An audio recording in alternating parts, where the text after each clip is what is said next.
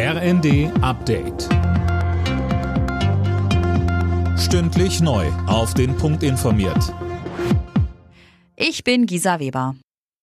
Die EU-Staaten ringen weiter um ein gemeinsames Vorgehen, was schärfere Corona-Einreiseregeln für Passagiere aus China angeht.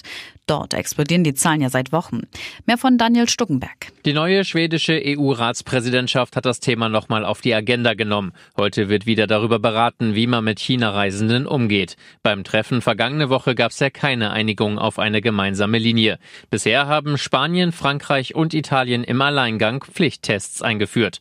Deutschland lehnt solche Beschränkungen bisher ab. China kritisiert unterdessen die Länder, die Beschränkungen einführen und droht mit Gegenmaßnahmen. Zum ersten Mal seit gut 100 Jahren braucht das US-Repräsentantenhaus mehr als einen Wahlgang, um einen neuen Vorsitzenden zu bestimmen.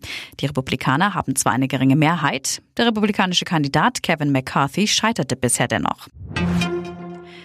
Nach der Silvesterrandale, vor allem in Berlin, wird über die Ursachen für die Gewalt und mögliche Lösungen diskutiert. Der Psychologe Ahmad Mansour fordert eine bessere Integrationsarbeit. Wie am ersten sagte, handelt es sich um eine kleine Gruppe junger Männer, hauptsächlich mit Migrationshintergrund. Verallgemeinern dürfe man das aber nicht.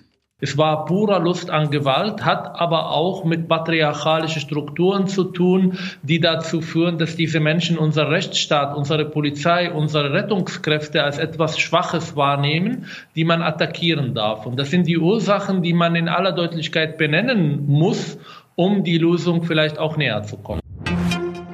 Die brasilianische Fußballlegende Pelé ist im engsten Familienkreis beigesetzt worden. Pelés letzte Ruhestätte befindet sich in Sichtweite des Stadions seines langjährigen Vereins, dem FC Santos. Der 82-Jährige starb vergangene Woche an den Folgen einer Krebserkrankung. Alle Nachrichten auf rnd.de